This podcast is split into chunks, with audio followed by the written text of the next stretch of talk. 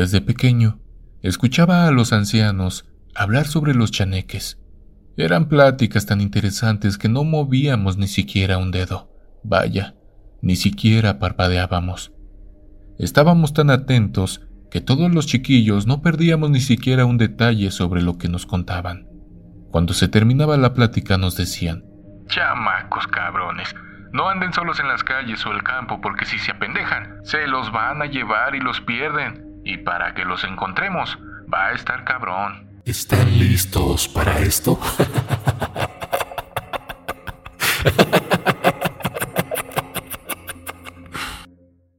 Un día mi madre me dijo, Hijo, ve al molino a traerme un poquito de masa ya que no me va a alcanzar para completar mis entregos. Sí, mamá, pero todavía está muy oscuro y tengo mucho sueño. Ándale, mijo. Ahorita casi no hay gente y cuando regreses te vuelves a acostar. Me preparó una cubetita de nixtamal bien copeteada.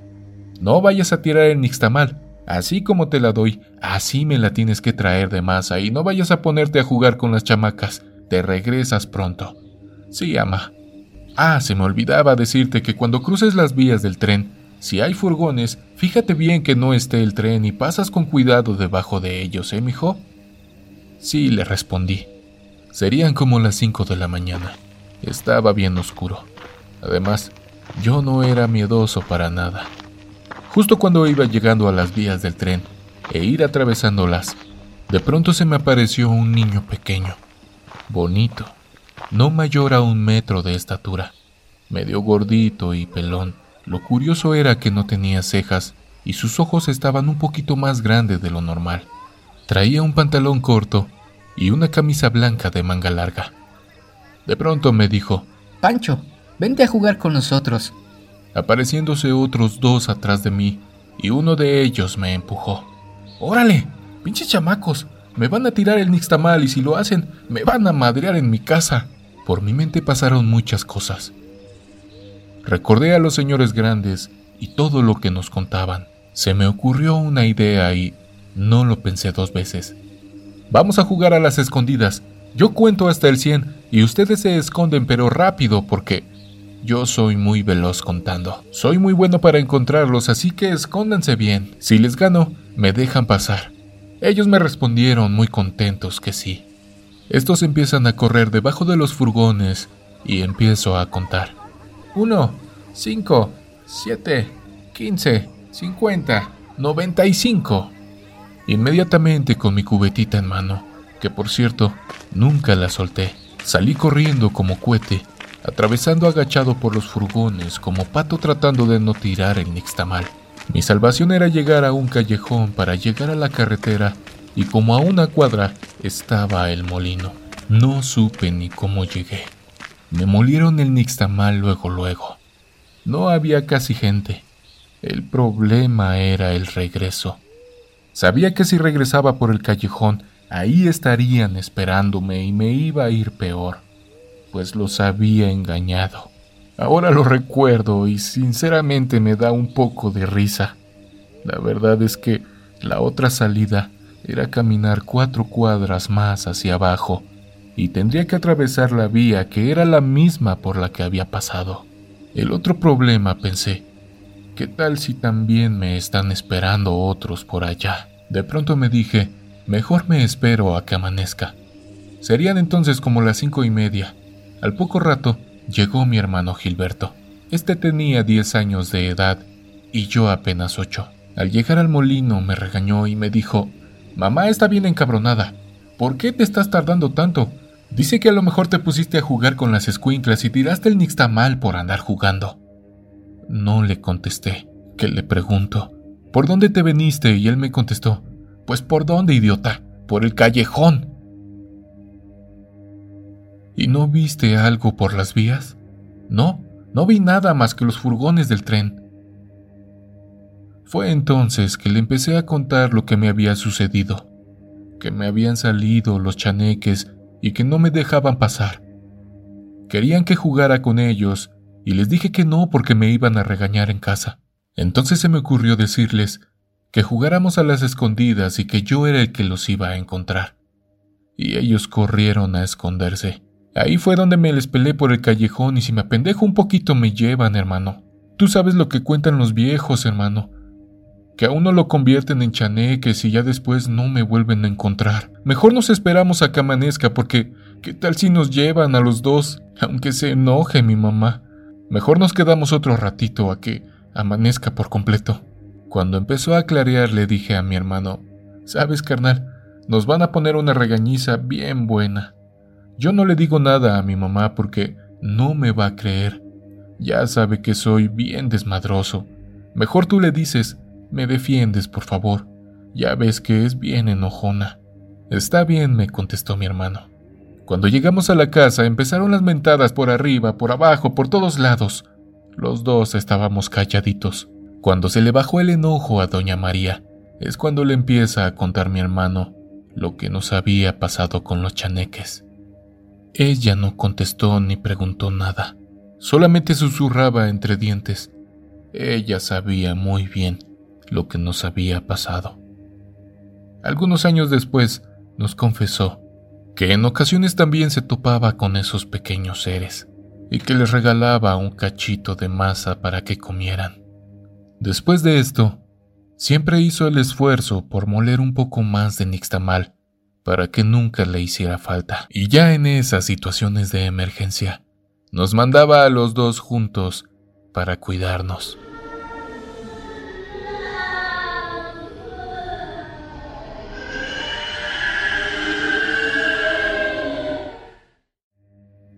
Tenía 17 años. Salí de cacería con unos amigos. Nos fuimos a cazar conejos y nos tocó una noche tan oscura y pesada. La mamá de uno de ellos se llamaba Chabela. Ella nos preguntó que a dónde íbamos con las escopetas y le dijimos que íbamos a cazar conejos. A ella le gustaban mucho y los hacía bien sabrosos en adobo. No se negó en darle permiso a mis amigos.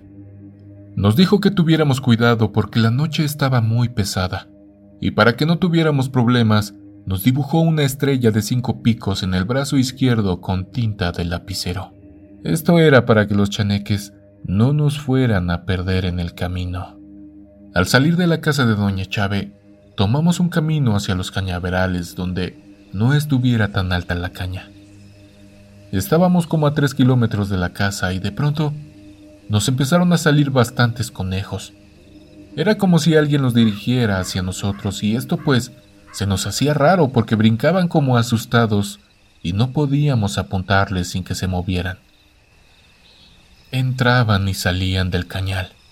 El caso es que de momento ya no salieron los conejos y todo se quedó en absoluto silencio.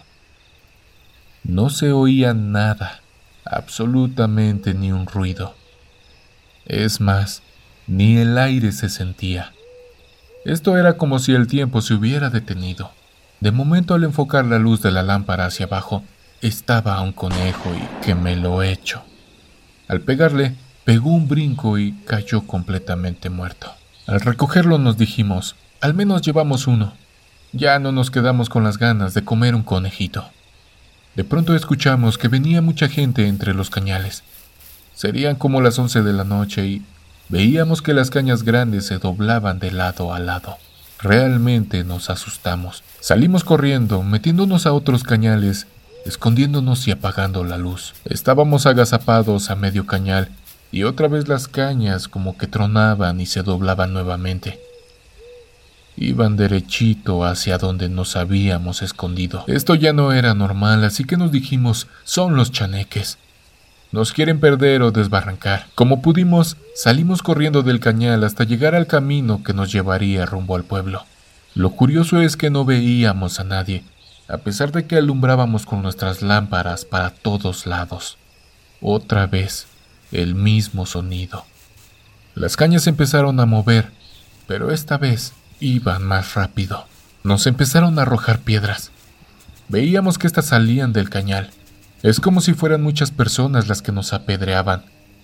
Las piedras eran de diferentes tamaños, grandes, medianas, chicas, pero nunca nos golpearon, ya que, al caer en la tierra, no rebotaban. Nos caían como a metro y medio de distancia como si personas chiquitas las aventaran. No dejaron de apedrear hasta que llegamos a la entrada del pueblo. Ya más tranquilos, íbamos comentando lo que nos pasó. Al llegar a la casa de doña Chávez, le platicamos cómo sucedieron las cosas. Ella nos escuchaba con mucha atención y nos dijo que fueron los chaneques, que nos querían perder. Además de que se enojaron bastante porque cazamos un conejo. Por eso nos apedrearon. El problema no terminó ahí, sino todo lo contrario. Al día siguiente, los chaneques fueron a la casa de doña Chave en la noche. Ya estando durmiendo todos, le hicieron destrozos en la cocina, quebrando platos, vasos y hasta las sillas que eran de madera. Doña Chave nos dijo que nadie se levantara de la cama, que ellos estaban en su derecho porque si nos hubiéramos levantado a ver la situación después sería peor. Esa noche me quedé en casa de ellos. Ya por la mañana fuimos a la cocina a ver y era un desastre. Sillas tiradas por donde quiera, platos, vasos quebrados y la mesa tirada. Entre todos levantamos y limpiamos la cocina. Al terminar, doña Chávez nos dijo, la cosa está muy mal. Los siguieron hasta la casa. A estos chaparros hay que contentarlos, si no van a seguir haciendo su despapalle todas las noches. Entonces se fue a comprar miel al mercado y compró vasitos pequeños. Ya llegada la noche, puso diez vasitos llenos de miel en la mesa. Decía, no sabemos cuántos son, pero, por las dudas, vale más que sobren y no que falten. Así lo hizo durante varios días hasta que se acabó la miel. Algo curioso es que los chaneques desde el primer día que les pusieron la miel ya no causaron ningún daño a la casa, pero eso sí, Venían por su pago, que era lo dulce. Por último, doña Chávez nos dijo que a los chaneques les gusta la miel y los dulces, y con esto se apaciguan y ya no molestan a la gente. El apoyo más grande que le puedes dar a un creador de contenido es dejar tu pulgar arriba y compartir el video. Así que no lo dudes, anímate y ayúdanos. Eso nos motiva mucho para seguir haciendo nuevas emisiones de igual manera, ayudas a que más personas conozcan nuestro contenido y compartan sus historias con nosotros. Para poder llegar a ser un referente en el mundo de las historias de terror, necesitamos de tu ayuda.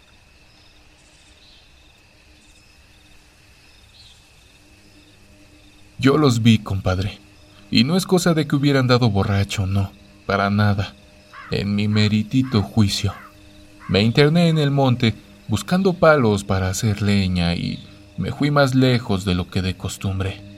Entré por el camino de Solotepec y cuando me di cuenta, ya estaba en el mero corazón de la selva, como que una fuerza misteriosa me empujó hacia allá. Qué lugar tan bonito, compadre.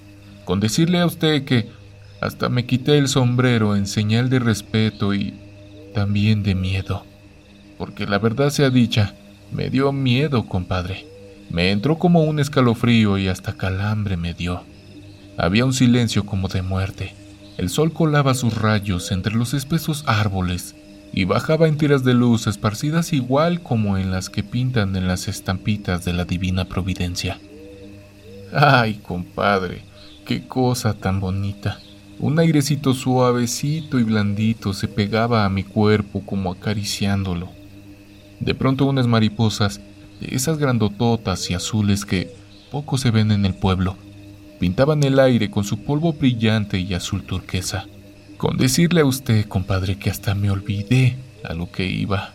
Me acurruqué por un momento, compadre, en un viejo tronco de un árbol y quedé observando todas aquellas cosas tan bonitas. Pero tuve que volver a mis cabales, compadre, porque la necesidad obliga. Ya le digo, que iba a cortar leña y empecé con el primer tronco seco que estaba más cerca de mí. Ya había levantado el machete cuando oí unos quejidos como de criaturas enfermas. Muchos, compadre, muchísimos, en coro, como si les estuvieran dando tormento. Los sentí tan pegados a mis oídos que parecía que se me venían encima, apretados y juntos como un zumbido de avispas. Entonces mi miedo aumentó. Dejé tirado el machete y salí despavorido. corrí como mejor pude, abriendo brecha entre el monte con mi propio cuerpo. Corrí, corrí, compadre, como alma que lleva el diablo, y va usted a creer, compadre, que el ruido ya no era de llanto, sino de risas. Eran risas, compadre, carcajadas que aumentaban a medida que yo más corría. Entonces me detuve y pensé un momento. Han de ser los cabrones chaneques que me quieren jugar una mala pasada y procuré calmarme y ver si ellos también se calmaban. Ya no corrí. Caminé con tranquilidad, buscando encontrar algún camino, pero cuando me di cuenta, ya andaba por la laguna encantada. ¿Usted cree, compadre? Las risas no paraban y yo vueltas y vueltas sin poder llegar a ninguna parte, volviendo siempre al mismo lugar, con decirle a usted que hasta me caí varias veces y ya andaba todo ensangrentado. Ya estaba yo a punto de tirarme a la laguna de puro desespero, compadre, porque ya estaba empezando a hacerse de noche, cuando de pronto comencé a ver sus ojos, como pequeños tizones encendidos entre la ramazón y después sus cuerpos, compadre, viejitos como troncos de árboles, con reflejos verdes como ramas, pero no alcancé a verlos mejor porque la oscuridad ya había apretado. Entonces me acordé de que mi mamá me había dicho que lo que hay que hacer cuando lo atrapan a uno los chaneques es gritar tres veces Juan, pero con ganas, como para conjurar un hechizo. Grité con fuerza. Juan, Juan, Juan. Y de pronto como que todo se me aclaró. Ya no era de noche como creía. Las risas se callaron y empecé a caminar. Todo se volvió conocido otra vez. Y fue así como pude dar con el camino, compadre. Cuando llegué a la laguna, bebí bastante agua para enjuagarme el susto. Me zambullí con todo y ropa y cuando salí, sentí como si el mismo San Juan Bautista me hubiera bautizado con su agua bendita, porque se me borró el hechizo y me olvidé de todo lo que me había pasado, compadre. Esa fue mi experiencia con los chaneques. Estuve trabajando en el municipio de Carrillo Puerto, que es productor de ciruelas y mangos. Observé que en la época de cosecha de ciruelo, los árboles no tienen hojas, únicamente el fruto. Estos están completamente pelones. Lo que me llamó la atención fue que las ramas se movían hacia arriba y hacia abajo como si alguien estuviera meciéndose sobre ellas y lo curioso es que no corría aire fuerte como para que se movieran. En ese instante pasó una familia con dos niños, uno de diez meses y otro de dos años. Los niños volteaban a ver el ciruelo en donde se movían las ramas y los niños se reían contagiando a sus padres hasta llegar a las carcajadas.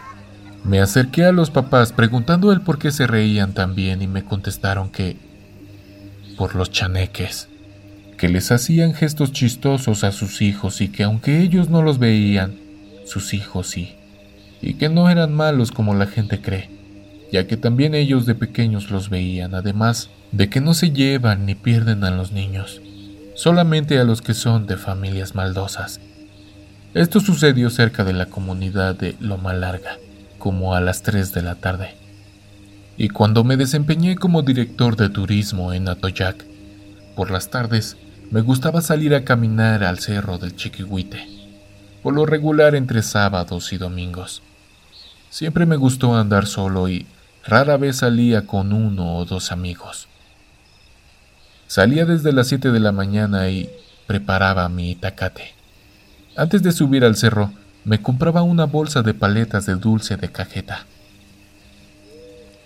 Al estar ya en el cerro, caminaba sin rumbo cada 200 o 400 metros dejaba una paletita, ya fuera en una piedra o en las raíces de un árbol. Andaba buscando el camino real. Un antiguo camino de Veracruz a México que por suerte lo encontré, aunque ya muy enmontado. Rara vez me encontraba personas por estos caminos y cuando me los encontraba, algunas solamente me decían hola. No me preguntaban qué andaba haciendo solo, les preguntaba si iba bien, que andaba buscando el camino real. Algunos me decían que más adelantito y a veces ya ni me encontraba gente, pero seguía dejando paletitas hasta que se me acababan. En mi cansado peregrinar, llegué a un ranchito, donde había burros del tamaño de un pony, montados por personas altas y de piel blanca, lo que nunca había visto. Montados en sus burros, estos doblaban sus rodillas para no arrastrar los pies y golpearse con alguna piedra.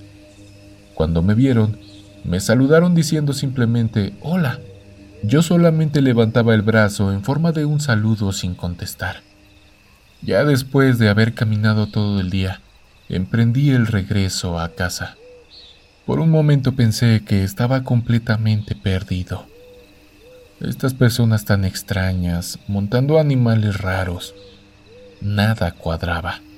Ahora puedo decir que llegué a una aldea de chaneques, pero todo lo contrario a lo que dicen las personas. Estos no son malos. A lo que pude intuir, son personas buenas, ya que, al perderme de regreso a casa, uno de ellos me escoltó hasta la entrada del pueblo y él respondió de forma amable que no había problema, que todo estaba bien. Di dos pasos hacia el frente y cuando volteé a ver, se había desaparecido y el camino donde veníamos ya no estaba. Fue lo más extraño que he vivido en mi vida. Actualmente los niños empiezan a reencontrarse con los chaneques porque personas adultas como nosotros les contamos que existen que los hemos visto en los campos, pero no todos los ven. Y realmente siento yo que para eso se necesita tener una gran sensibilidad, para sentir y percibir, y poder ver a estos seres tan vivarachos desde un punto de vista analítico. Lo primero es creer y después observar. Cada quien ve lo que quiere creer. Y siempre me he cuestionado si todo lo que me ha pasado y he visto ¿Es producto de mi imaginación o tal vez es real? No lo sé. Todo esto es tan solo una pequeña parte de lo que sucede en nuestra dimensión. Seres que han estado por cientos de años hasta nuestros días. Lo único que les puedo decir es que muchos de nosotros que hemos trabajado en comunidades indígenas o rurales nos han sucedido o pasado cosas raras y muchos no lo comentamos o platicamos por temor a que nos llamen locos o que estamos inventando. Esto también le sucede a los niños y lamentablemente no les creemos. Simplemente les decimos que es su imaginación. Amigos, muchas gracias por haber llegado hasta el final de esta emisión. No olvides suscribirte y activar la campanita para que te lleguen todas las notificaciones. En verdad, nos ayudarías mucho. Y si en verdad te gustan las historias de terror, te dejo una en pantalla para poder acompañarte lo que queda de esta noche. Nos vemos en una siguiente emisión de Oscuro Secreto.